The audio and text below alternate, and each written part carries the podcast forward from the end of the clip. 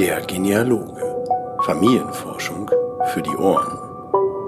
Sponsored by MyHeritage.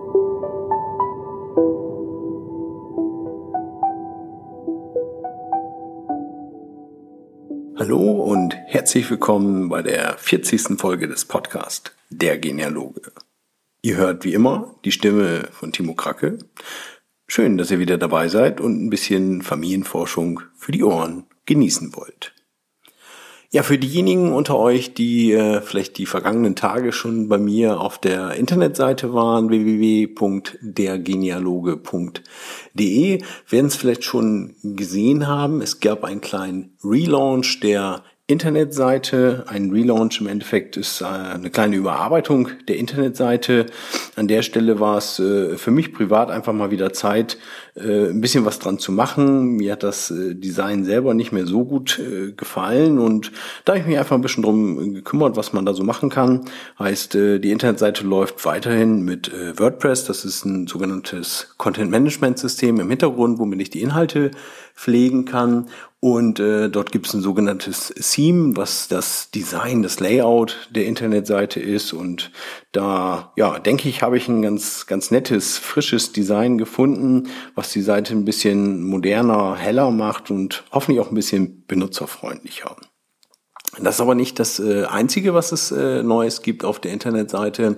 Ich habe mich dazu äh, entschieden, den Podcast ab jetzt bei einem professionelleren Podcast-Hoster, also derjenige, der die Audiodateien im Internet zur Verfügung stellt, äh, unterzubringen. Das ist in dem Fall das äh, Portal äh, Podigy.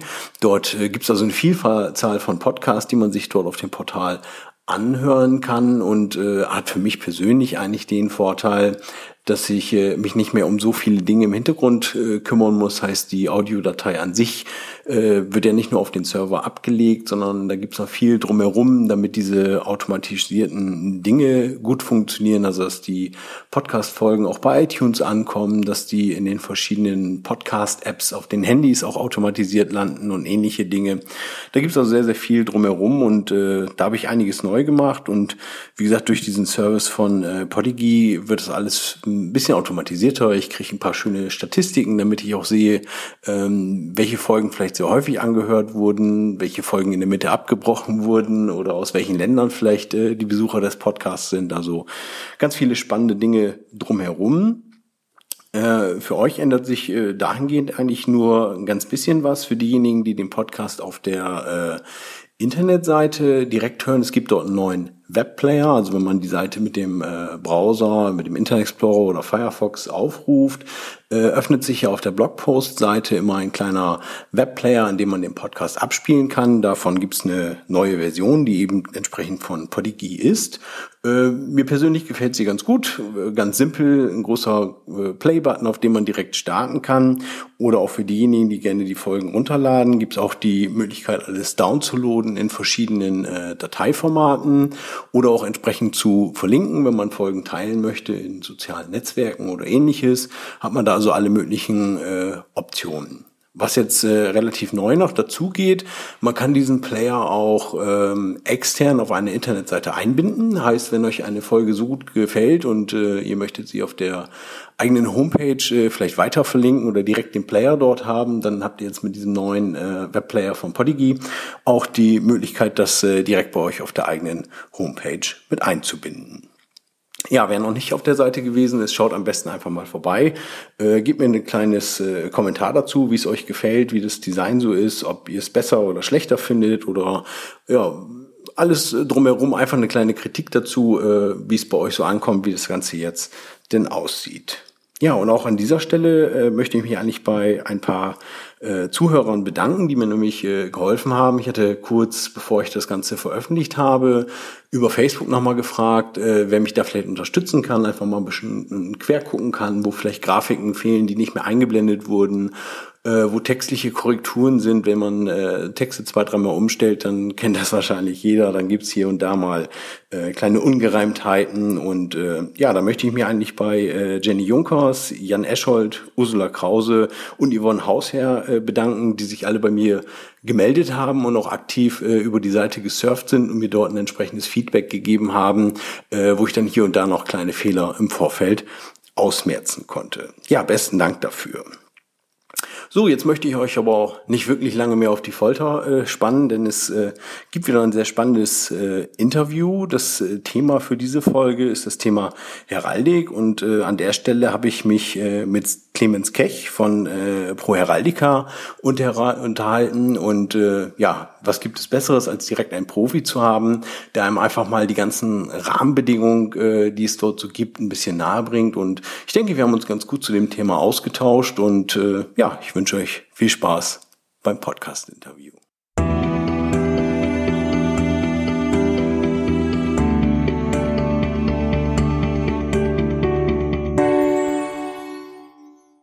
Wir Ahnenforscher lieben die Geschichten unserer Familie, die Lebensumstände, die diese Personen ausgemacht haben. Bei unserer Forschung lernen wir die Menschen immer weiter kennen und finden besondere Dinge über die Vorfahren heraus. Ein besonderes Thema wird es immer, wenn wir ein Familienwappen mit unserem Namen finden. Aber was kann man damit machen? Welchen Hintergrund hat so ein Wappen? Und zu diesem Thema habe ich heute von Pro Heraldica Herrn Clemens Kech, wissenschaftlichen Leiter, bei mir im Interview. Herzlich willkommen im Interview, Herr Kech. Schönen guten Tag, Herr Kracke. Vielen Dank für die Einladung. Ja, sehr gerne. Es freut mich, äh, dass wir über das spannende Thema Heraldik einmal ein bisschen ausführlicher äh, sprechen können, denn ja, ich sag mal, meine persönliche Erfahrung ist so, dass äh, Heraldik eigentlich immer irgendwo in dem Thema Ahnenforschung oder in dem Kontext immer gerne zur Sprache kommt, äh, aber oftmals so ein bisschen noch äh, zur Seite gelegt wird, weil eben doch nicht jeder äh, ein Wappen hat oder zum Familiennamen ein Wappen gibt. Äh, trotzdem denke ich, sind alle sehr, sehr interessiert, äh, was dahinter steckt, was man damit machen kann und was es dort zu entdecken gibt. Ähm, ich sagte es ja gerade schon, Sie sind von der äh, Firma äh, Pro Heraldica. Äh, vielleicht können Sie einfach mal zur kurzen Begrüßung sozusagen sich einmal persönlich äh, kurz vorstellen, wer, wer Sie sind, äh, was Ihre Aufgaben bei Pro, Pro Heraldica sind und äh, was Pro Heraldica vom, vom Grundsatz her, her ist als, als Firma, als Dienstleister. Ja, gerne. Ja, Sie haben es schon äh, angesprochen. Mein Name ist Clemens Hech. Ich bin wissenschaftlicher Leiter bei Pro Heraldica, Deutsche Forschungsgesellschaft für Heraldik und Genealogie MBH, wie die Firma mit vollem Titel heißt. Wurde 1972 gegründet. Äh, wir sind also seit über 40 Jahren befassen wir uns mit Wappenstiftung, Registrierung und Familienforschung.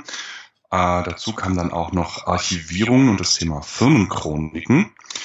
Ähm, neben dem quasi aus Heraldika erwachsenden Fundus ist 2001 durch die Übernahme des Wappenarchivs Alfred Dochtermann nochmal weitere Expertise unter dem Dach der Pro Heraldika hinzugekommen. Ich selber bin, wie gesagt, der wissenschaftliche Leiter und verantworte die einzelnen äh, Abteilungen zu Heraldik, Genealogie, Archivierung und Firmenchroniken und bin, ähm, was das Thema Wappen angeht, auch selber Heraldiker. Ah ja, sehr spannend. Also das ist ja so typisch der, den Job, den sich eigentlich viele Hobbygenealogen wünschen, da platziert zu sein. Da, da werden sicherlich sehr viele jetzt neidisch sein, die hier heute zuhören. Natürlich, ja. Ich meine, ich bin studierter Historiker und äh, Amerikanist, Anglist und äh, es gibt eigentlich nichts Schöneres, als wenn man mit dem, was man gelernt hat, dann letztlich auch äh, seine Brötchen verdienen kann. Ja, richtig. Und sich da richtig voll ausleben kann. So soll es ja natürlich auch sein. Ähm, wenn wir äh, das Thema ähm, Wappenkunde nehmen. Ich sagte es ja gerade in der Einleitung schon, viele sind äh, früher oder später mal vielleicht über ein Wappen gestoßen oder man googelt typischerweise im Internet mal seinen Namen und äh, stößt da äh, auf ein Wappen, wo vielleicht auch der eigene Familienname dann da drinnen zu finden ist. Ähm, dann gibt es, denke ich, für, für diejenigen, die da vielleicht schon ein bisschen intensiver mal äh, drüber philosophiert haben, die wissen dann eigentlich, dass man ein Wappen nicht einfach nehmen kann, sagen, da steht jetzt halt gerade Kracke drunter, dann gehört das auch zu äh, meinen Namen. Äh, vielleicht können Sie einfach mal erzählen, wenn wir ein Wappen haben, was ist typischerweise die Geschichte zu einem Wappen und was macht es aus oder wem, wem gehört zum Beispiel ein Wappen oder wer ist an der Stelle berechtigt? Mhm. Ähm, Sie sprechen da eigentlich einen sehr wichtigen Punkt an, den man auch immer wieder betonen muss, nämlich dass Namensgleichheit nicht gleich Wappengleichheit ist. Im Prinzip ist es so, dass ein Wappen immer zu einer Familie, zu einem Geschlecht gehört. Und wenn ich selbst nicht äh, zu diesem Geschlecht gehöre, habe ich auch keine Berechtigung, dieses Wappen zu führen. Das, man könnte das äh, vereinfacht in moderne ähm, moderner Terminologie als Identitätsklau äh, ähm, kategorisieren, sowas in der Art. Ja, ähm, wenn ich nun, auch, sagen wir, wir treffen auf ein historisches Wappen, äh, wo auch der gleiche Name draufsteht oder eben eine Namensvariante, die der heutigen Schreibweise ähnlich ist. Wappen, äh, Namen ändern sich ja auch im, im Laufe der Zeit. Mhm. Muss ich, um dieses führen zu dürfen, lückenlos die Abstammung im Mannesstamm äh, zum historisch verbrieften Wappenstifter oder Wappenführenden nachweisen. Weil typischerweise vererbt sich ja nur der äh, Familienname über den Sohn. Entsprechend wird auch die Führungsberechtigung, äh, die ja mit dem Namen zusammenhängt, auch immer wieder an den Sohn weitergegeben. Mhm. Die Alternative, wenn ich das nicht nachweisen kann, wäre eben, mir selbst ein Wappen zu stiften, eine Neustiftung vorzunehmen. Mhm. Und ähm, Sie haben es gerade schon gesagt, dass das wird ähm, in, in der männlichen Linie, habe ich das richtig äh, verstanden, in der männlichen Linie vererbt und nicht an die weibliche Linie. Also sprich, äh, mal angenommen, wir, wir haben eine Tochter, die von jemandem Abstand, der berechtigt ist, dieses Wappen zu führen. Äh, sie heiratet in eine andere Familie, dann verliert man sozusagen das Recht, äh, dieses Wappen zu tragen? Also diese äh, spezielle Tochter würde zeitlebens äh, die Wappenführungsberechtigung behalten. Sie ähm, ist ja unter diesem Namen geboren, darf das auch weiterhin führen. Aber in dem Moment, wo sie heiratet, nimmt sie ja typischerweise den Namen ihres Mannes an. Mhm, klar, richtig. Und dadurch kann sie äh, die Wappenführungsberechtigung nicht an ihre Kinder vererben. Mhm. Genau, also sie kann nicht einfach das Wappen nehmen, den neuen Namen drunter schreiben und sagen, so nee, das geht nicht. Das ist im Grundsatz, dass das Wappen immer zum Namen gehört und der Name immer zum Wappen. Mhm. Okay. Ähm, und wenn wir jetzt äh, sagen, Sie haben es gerade schon angesprochen, äh, das Thema, äh, ich möchte jetzt ein Wappen haben, also klassischer Fall, da ist jemand, hat schon jahrelang geforscht, hat vielleicht auch sehr viel rausgefunden äh, und sagt, ja, jetzt habe ich ganz lange geforscht, keine adelige Linie gefunden, auch kein Wappen in irgendeiner Form dabei. Ähm, ich fühle mich aber so verbunden mit meinen Vorfahren, ich, ich möchte das irgendwie in, in Wappenform ausdrücken, dann kann man ja, wie es ja so schön heißt, ein Wappen stiften. Ähm, wie wäre da so ein, so ein Ablauf, wenn man das, das haben möchte? Grundsätzlich ähm, gehen wir in dem Fall jetzt mal von einer bürgerlichen Familie aus, also bräuchten wir auch ein bürgerliches Wappen. Und ein bürgerliches Vollwappen besteht immer aus einem Schild, aus einem Helm, den Helmdecken und der Helmzieher. Diese vier Bestandteile müssen da immer vorhanden sein. Was dann die Gestaltung angeht, müssen wir uns an den Regeln der Heraldik orientieren. Und diese Einheiten sind vor allem mal, eins muss ein sehr klares Wappen sein, sprich wir müssen dort mit Stilisierungen arbeiten, wie es in der Heraldik üblich ist. Das sind also jede Figur ähm, hat ihre eigene Art, wie sie aussieht. Typisches Beispiel wäre jetzt mal der Löwe. Wenn Sie an den Löwen in verschiedenen Landeswappen denken beispielsweise, hat der ja nicht unbedingt das Aussehen, wie man jetzt einen Löwen in freier Wildbahn in der Realität antreffen würde. Der hat ja eine ganz spezifische Form, eben eine heraldisch stilisierte Form. Und so gibt es eine ganze Reihe von Figuren, die eben auf eine bestimmte Art und Weise aussehen, eben stilisiert sind. Dann müssen wir vor allem darauf achten, dass wir ein einmaliges Wappen schaffen. Das heißt, dass wir ein Wappen kreieren, das es so vorher noch nicht gegeben hat. Daneben gibt es noch eine ganze Reihe anderer heraldischen Regeln. Beispielsweise ganz bekannt ist eben die Farbregel, dass metallische, das Metall nicht auf Farbe liegen darf äh, Schwan, andersrum, dass Metall nicht auf Metall liegen darf und Farbe nicht auf Farbe. Sprich, wenn ich ein, beispielsweise einen goldenen Schild habe und dann möchte ich eine Figur reinsetzen, sagen wir einen Löwen, muss ich den in einer Farbe ausdrücken. Das wäre dann Gold, ähm, Rot, Blau, Grün oder Schwarz.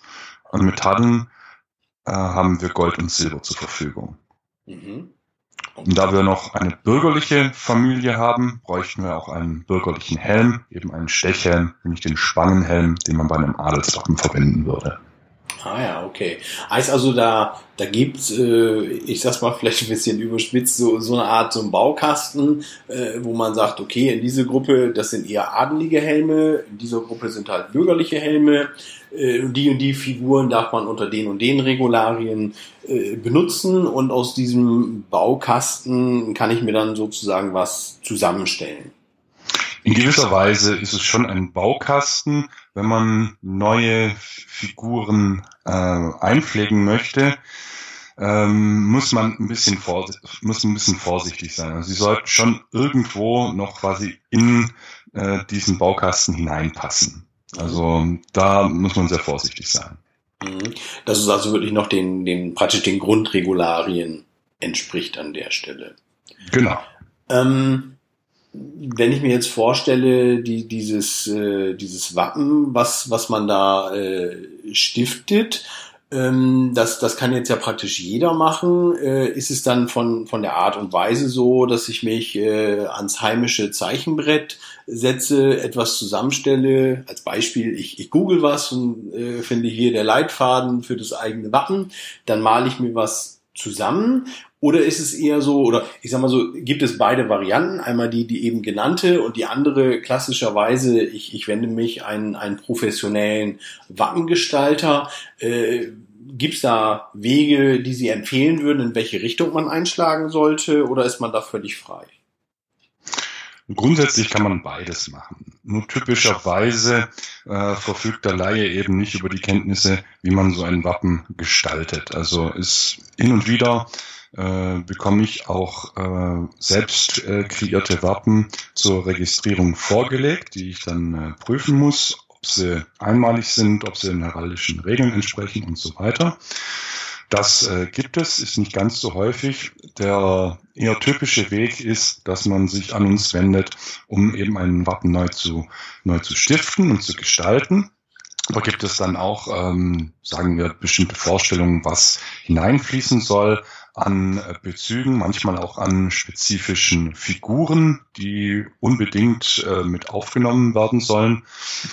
Typische äh, Wünsche sind eben dabei, dass man Bezug nimmt auf äh, Berufe, die in der Familie aktuell oder bei den Vorfahren ausgeübt wurden, dass eine Herkunftssymbolik mit einfließt, gerne auch äh, Namensanspielungen dass also quasi ein redendes Wappen gestiftet und kreiert wird, das äh, auf den Namen der Familie Bezug nimmt oder dass auch bestimmte Weltanschauungen mit einfließen oder dass einfach auch nur bestimmte ästhetische äh, Wünsche berücksichtigt werden.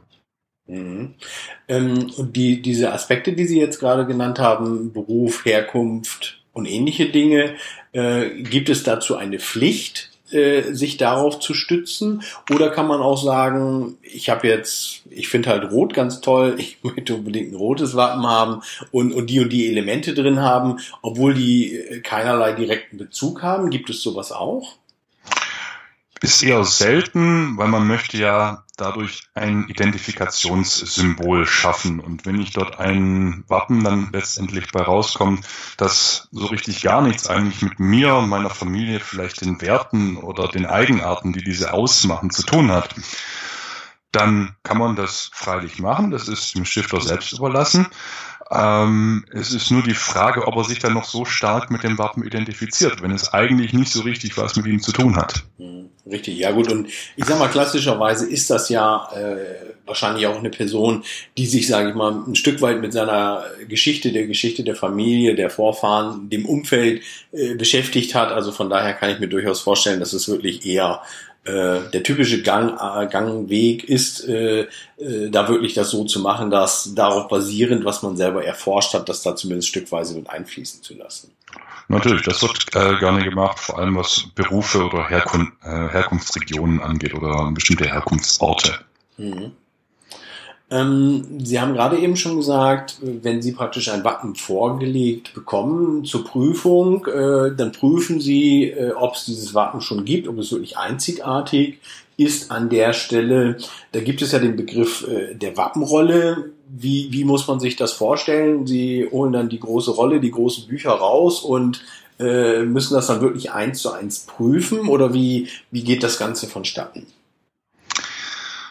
Ähm, also eine Wappenrolle sind im Prinzip äh, Wappensammlungen, wo Wappen drin verzeichnet wurden, ähm, jeweils mit, mm, also je nach Wappenrolle ist dort auch hinterlegt, welche Personen zur Führung des Wappens berechtigt sind. Und man kann ähm, meistens doch sehr gut abschätzen, ob äh, ein Wappen schon mal da gewesen ist oder nicht. Wenn beispielsweise nur sehr wenige Figuren im, im Schild vorhanden sind und äh, das eigentlich sehr gängige Figuren sind, beispielsweise wieder der Löwe, nur einen Löwen in den Schild zu tun, den hat es sicherlich schon mehrere tausend Mal gegeben das heißt, ein Wappen, wo praktisch nur ein Löwe drin ist, würden wir so nicht registrieren. Ja, okay. Heißt also, es ist eher so ein Abprüfen der Regularien und zu sagen, okay, so und so, das sollte schon ein, es sollte erkennbar sein, dass es wirklich ein Unikat ist. In Form. Genau, also es muss eben alle Bestandteile müssen vorhanden sein, es muss ein Vollwappen sein, es muss äh, einmalig sein und es muss den heraldischen Regeln entsprechen. Mhm. Okay.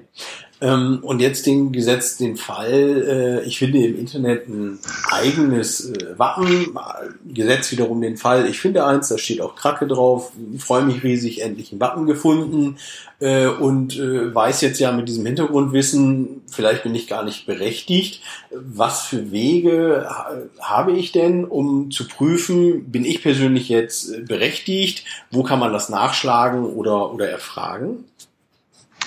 Im Prinzip ähm, sind Sie da genau der Richtige, weil Sie sich ja sehr stark mit Genealogie auseinandersetzen. Genau das ist nämlich zunächst mal der Weg, eben diese genealogische, diesen genealogischen Nachweis darüber zu führen, dass ich mit demjenigen, der das Wappen historisch geführt hat, äh, familiäre Beziehungen habe, dass ich also von ihm im direkten Mannesstamm abstamme. Mhm.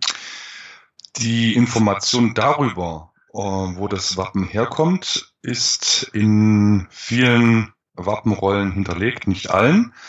Ähm, beispielsweise im Siebmacher, das ist so das Standardwerk, äh, Johann Siebmachers großes Wappenbuch.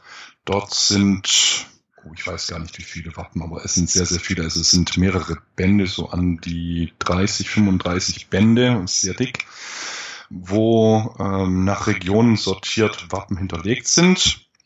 Dort wäre auf jeden Fall mal eine Anlaufstelle zu schauen, gibt es dort ein ähm, Wappen, äh, das mit meinem Namen was zu tun hat und dann müsste man eben die Brücke dahingehend äh, bauen durch genealogische Forschung, ob ich eben mit dem dort genannten ähm, Wappen führenden äh, familiär in Verbindung stehe.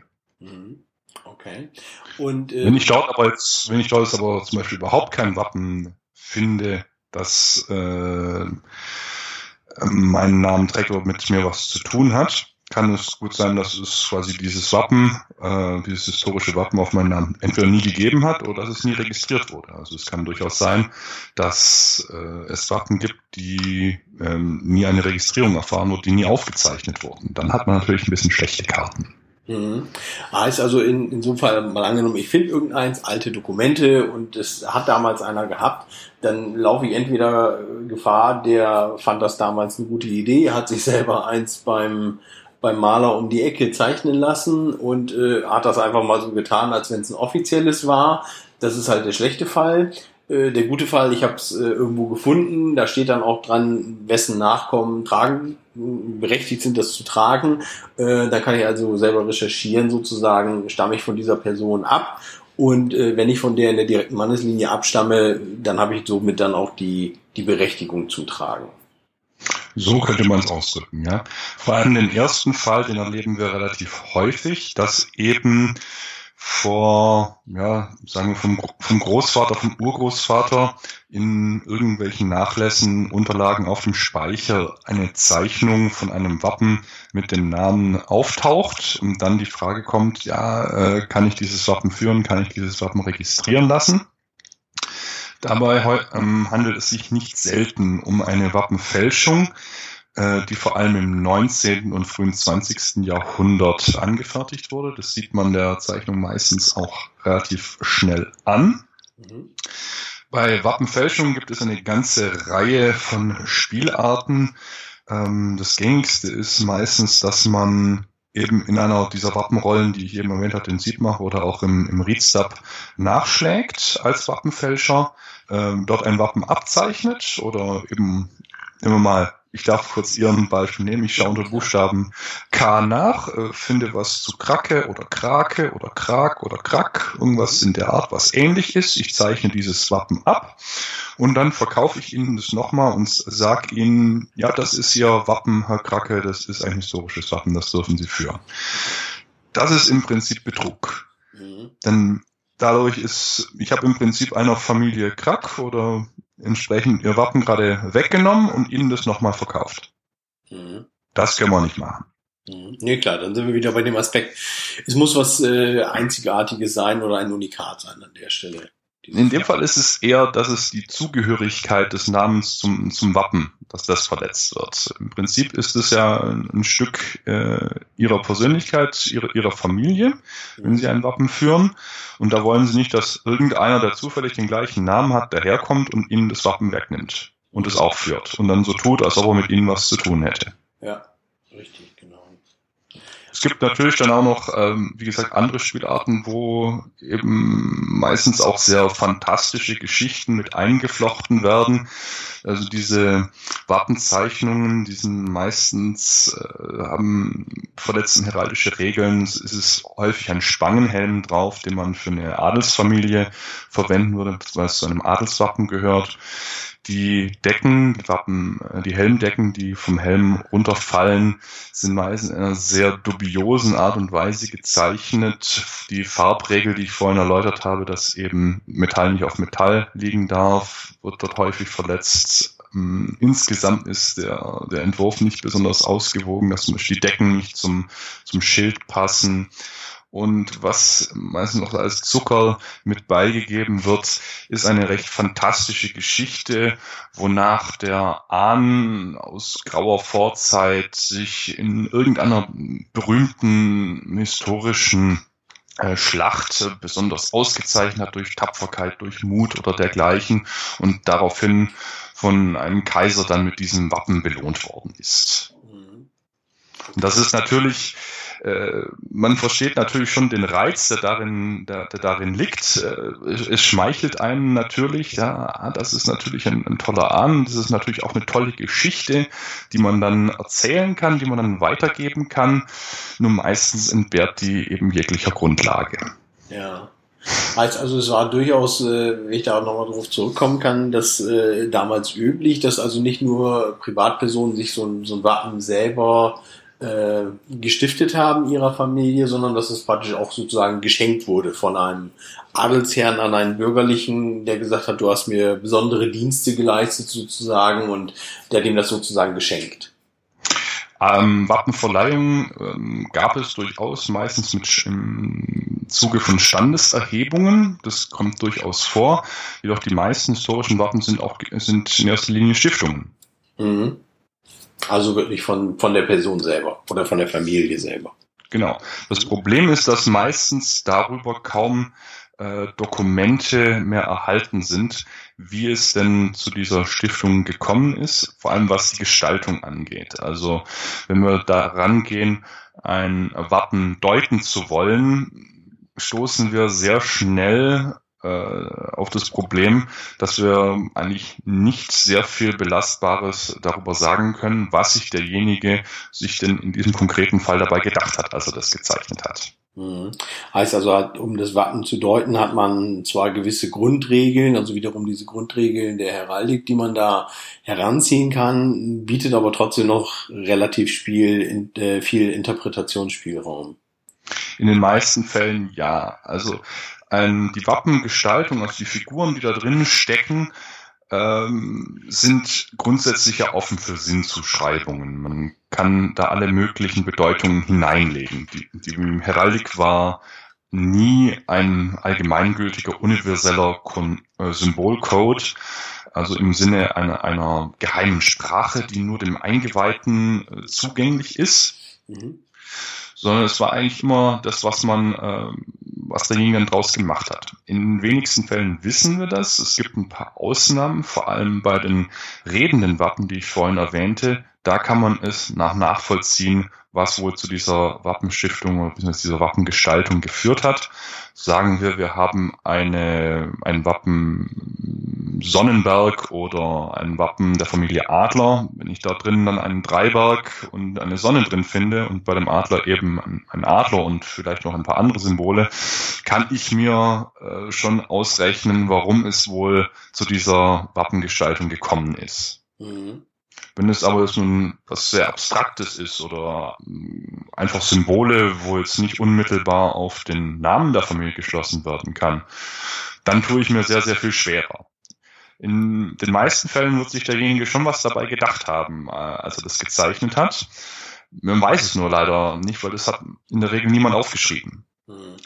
Und sicherlich hat äh, da auch mentalitätsgeschichtliche Aspekte eine Rolle gespielt, dass es immer in einem jeweiligen historischen Kontext äh, eine Bedeutung hatte, aber auch diese, dieser Kontext äh, erschließt sich einem im Nachhinein kaum noch.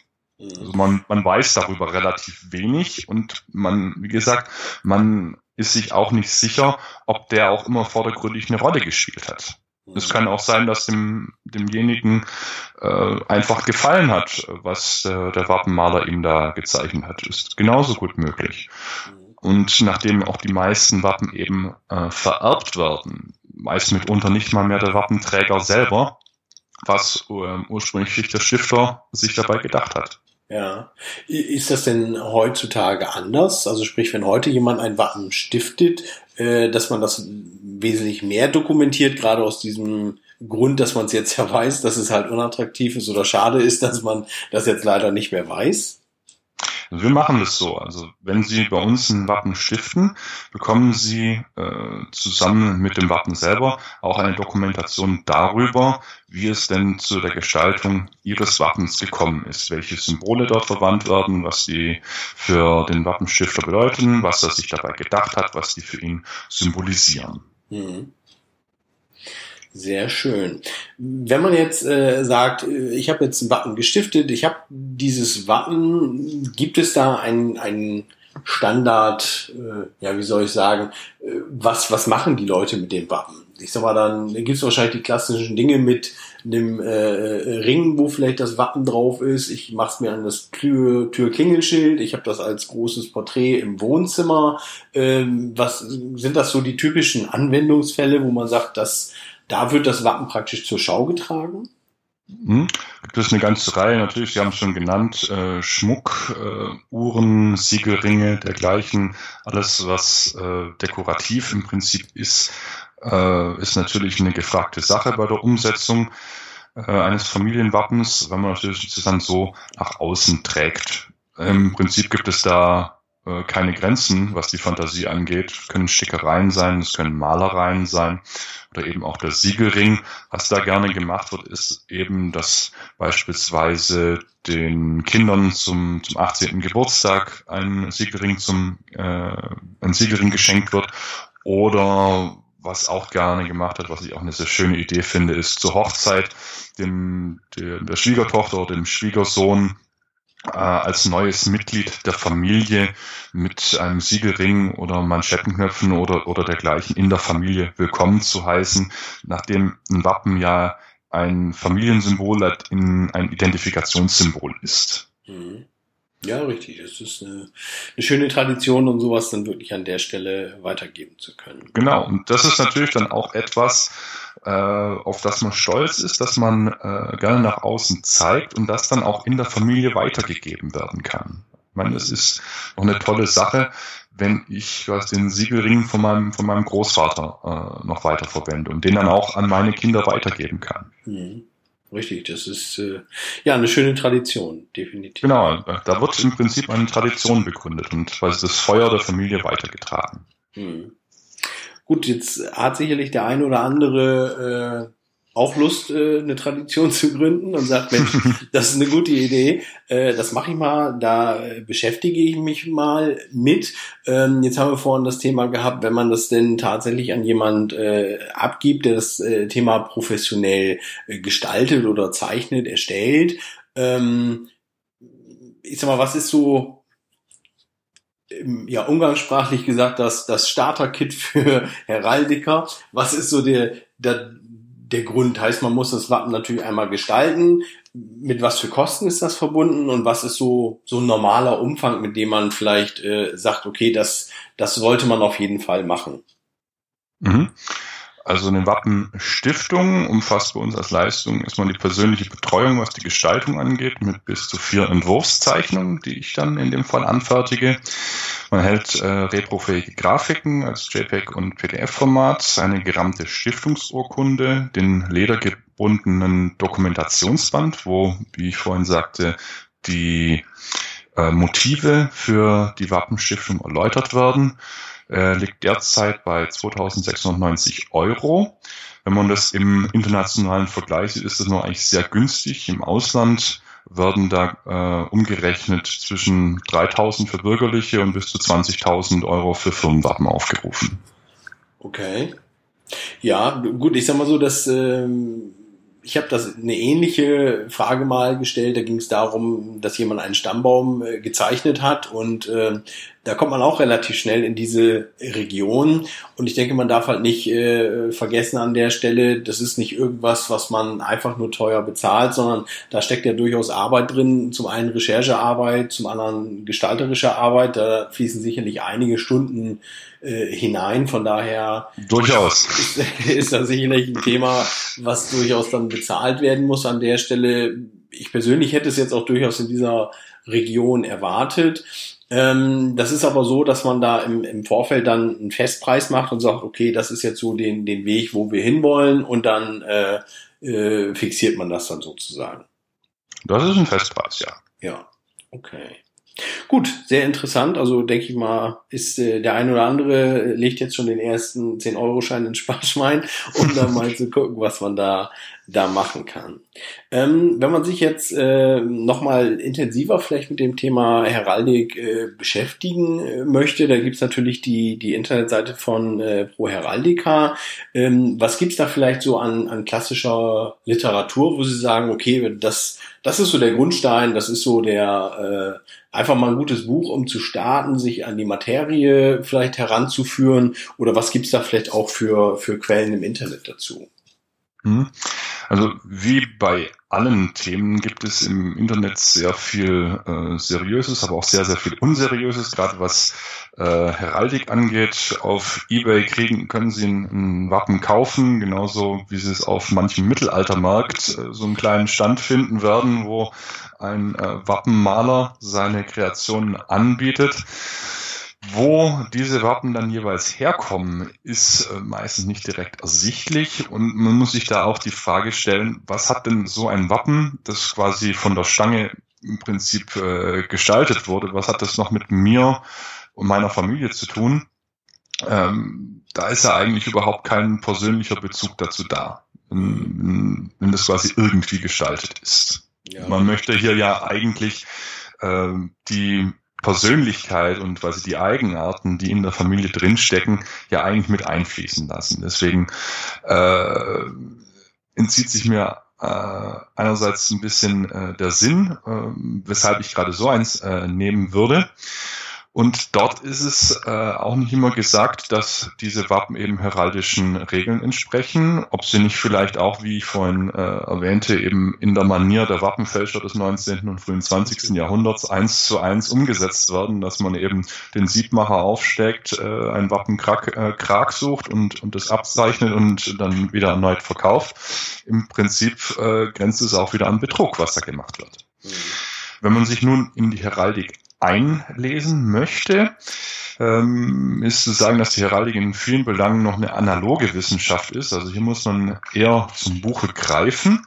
Mhm. Was eine recht schöne Einleitung bietet, ist das Buch von Georg Scheibereiter, äh, Historiker an der Universität Wien, wenn ich es richtig im Kopf habe, heißt äh, kurz und prägnant Heraldik, Georg Scheibereiter Heraldik hat dort auch äh, weiterführende Literatur drin verzeichnet, ist ähm, also eher äh, Richtung Geschichtsbuch, mhm. was ein bisschen praktischer ausgerichtet ist, aber dennoch äh, fundiert, ähm, auch ähm, fundiert mit his, äh, historischen Hintergründen, ist das äh, Buch von Vogue Philipp, V-O-K-F-I-L-I-P,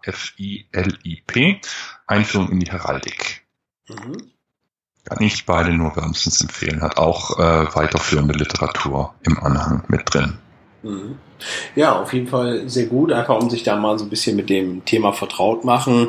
Ähm, wie Sie schon sagen, das ist, äh, betrifft einmal die Forschung im Hintergrund. Man möchte was äh, ja, Einzigartiges an der Stelle haben. Von daher ist es, denke ich, auch ein Thema, was man nicht an dem Wochenende mal kurz eben entscheidet, sondern das wird sicherlich einen längeren äh, Entwicklungsprozess benötigen. Von daher ist es sicherlich gut, wenn man sich in das Thema dort ja, intensiver einlesen kann.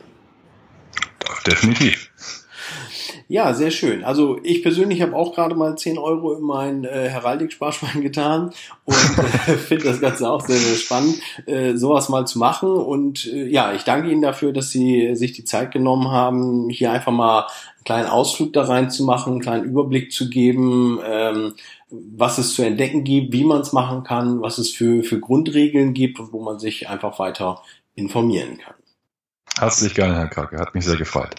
Ja, sehr schön. Und dann äh, guckt sicherlich der ein oder andere vielleicht mal auf der Pro Heraldica Website nach, denn da gibt's ja auch allerhand zu lesen, ob es jetzt ein Blog ist oder an anderen Beiträgen. Da gibt's auch sehr spannende Videobeiträge, die ich auch immer sehr gerne schaue. Da kann man immer wieder spannende neue Sachen dazu lernen. Freut mich, gebe ich gerne weiter. Sehr schön. Gut, dann danke ich Ihnen nochmal recht herzlich und wünsche Ihnen noch einen schönen Abend. Ich danke Ihnen. Ihnen auch einen schönen Abend, Herr Kacke.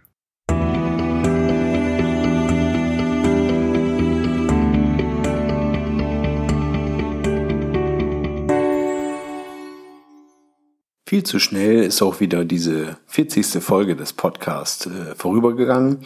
Ich hoffe, ihr konntet wieder etwas mitnehmen, ein paar spannende Sachen gehört, die für die eigene Familienforschung gebraucht werden können oder vielleicht setzt ihr euch jetzt einfach auch mal mit dem Thema Heraldik oder einem Wappen für eure Familie auseinander.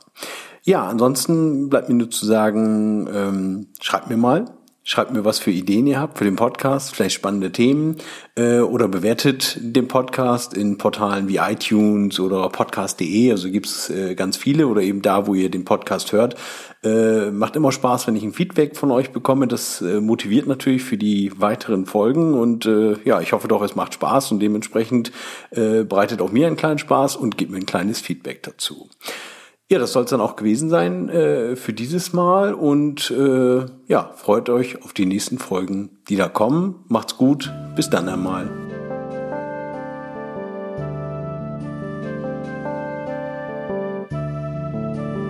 Stammbäume sind die einzige Baumart, die gelegentlich Grund hätte, ihre Wurzeln zu verbergen.